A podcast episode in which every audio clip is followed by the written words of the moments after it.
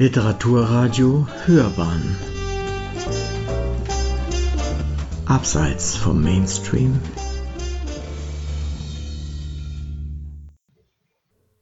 Lesen in Zeiten des Virus. Vier Bücher über Isolation. Corona hat uns in unsere vier Wände gesperrt. Was anfangs noch aussieht wie ein verlängertes Wochenende, wird schnell zur absoluten Langeweile. Im Netz kursieren immer mehr Videos und Memes darüber, wie die Menschen sich auf absurdeste Weise die Zeit vertreiben. Doch für viele von uns wiegt Isolation schwer. Wenn man mit sich selbst alleine ist, spielt einem der Verstand gerne Streiche. Strukturen gehen verloren, man wird sich selbst fremd, baut sich die Realität neu zusammen. Der Mensch ist ein Herdentier. Genau deswegen fasziniert uns das Thema der Einsamkeit so sehr und hat viele spannende Geschichten inspiriert. Hier sind vier sehr unterschiedliche Bücher, die Menschen in verschiedensten Arten der Isolation darstellen. Erstens für junge Leser. Die Insel der blauen Delfine von Scott Odell. Karana ist gerade zwölf, als ein Schiff sie und ihren Stamm von der verlassenen Insel, auf der sie leben, an die kalifornische Küste bringen soll. Da ein Sturm aufzieht, müssen die Inselbewohner schnell an Bord kommen, und in dem Trubel fällt nur Karana auf, dass ihr kleiner Bruder fehlt. Sie springt vom Schiff und bleibt alleine mit dem kleinen Ramo auf der Insel zurück. Als er wenig später von wilden Hunden getötet wird, ist sie ganz auf sich gestellt. Doch Karana ist ein pragmatisches Mädchen. Mit Klugheit und Mut findet sie Nahrung, baut sich eine Unterkunft und bewältigt ihren Alltag immer wieder aufs Neue. Sie findet Freunde unter den Tieren, die die Insel mit ihr bevölkern, und bricht so ein wenig aus ihrer Einsamkeit aus. Die Insel der blauen Delfine ist ein großartiges Jugendbuch mit einer entschlossenen weiblichen Hauptfigur.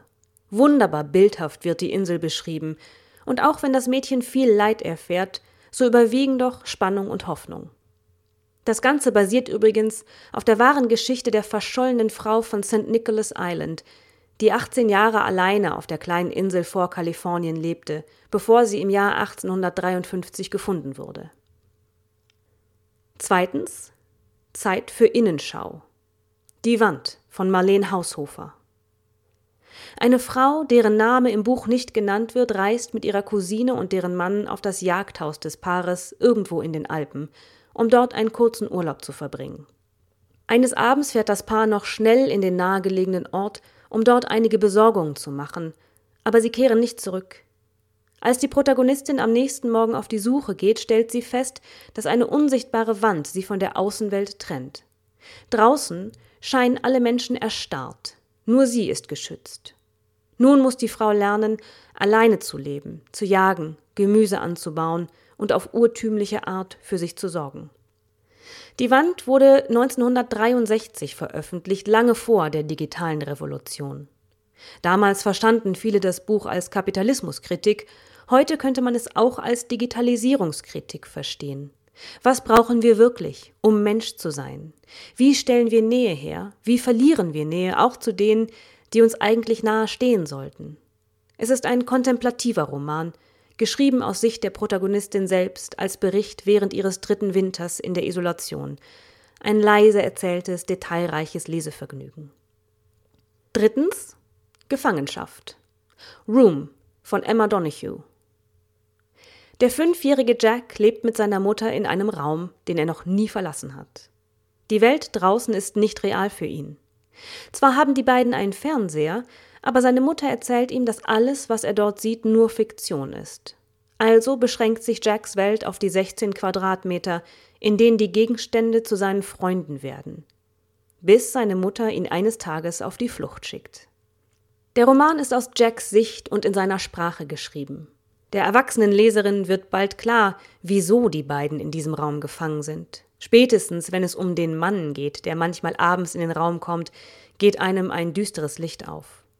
Eindrücklich ist jedoch vor allem die Konstituierung von Realität. Jack akzeptiert, was seine Mutter ihm erzählt und lebt trotz der Situation ein fröhliches Kinderleben.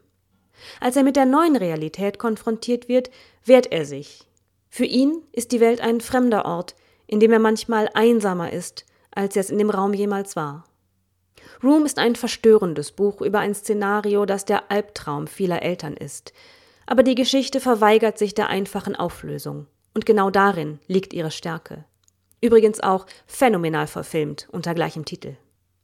Viertens, Der letzte seiner Art. I Am Legend von Richard Matheson. Robert Neville ist der letzte Mensch auf der Erde.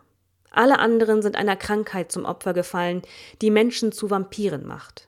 Nur er ist immun. Um sich zu schützen und zu überleben, bringt Neville sich alles bei, was er wissen muss. Ingenieurwesen, Medizin, Epidemiologie stehen auf seinem Stundenplan. Außerdem studiert er die alten Vampirlegenden, um Wege zu finden, gegen die Bestien vorzugehen, die jeden Abend vor seinem Haus stehen und darauf warten, dass er herauskommt. Knoblauch, Silber, fließendes Wasser, Feuer. Wie ein Wissenschaftler studiert er nachts die Auswirkungen auf seine Gegner, während er sie tagsüber sucht und ihnen im Schlaf Holzpflöcke ins Herz rammt. Es ist ein einsames Leben. Doch eines Tages begegnet er einer noch lebenden Frau, und damit ändert sich natürlich alles. I Am Legend wird von vielen Größen des Horrorgenres als bedeutender Einfluss zitiert, unter ihnen Stephen King und George A. Romero. Dementsprechend hat es das Buch zu vielen Verfilmungen gebracht, zum Beispiel Der Omega-Mann mit Charlton Heston in der Hauptrolle oder unlängst unter dem Originaltitel mit Will Smith. Alle Filme verpassen jedoch leider die eigentliche Botschaft des Buches, die tiefsinnig und beinahe philosophisch in ihren Fragestellungen ist. Wer ist wem Feind? Wer ist das Monster? Wer ist wessen Legende? Ein Klassiker der Fantastik. In diesem Sinne wünsche ich viel Spaß beim Lesen und bleiben Sie gesund.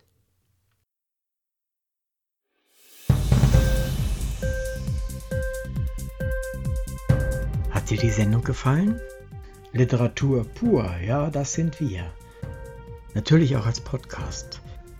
Hier kannst du unsere Podcasts hören.